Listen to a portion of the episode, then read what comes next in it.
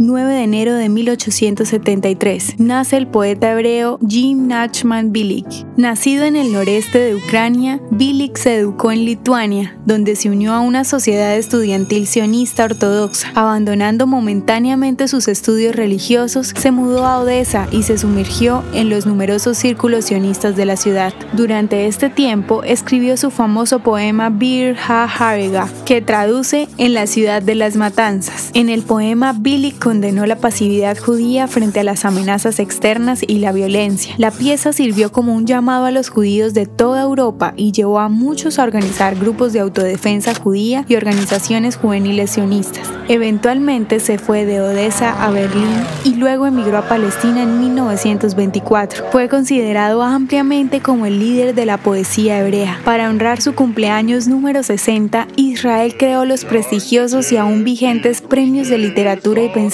judío Bilik en su honor. Bilik finalmente murió en 1934.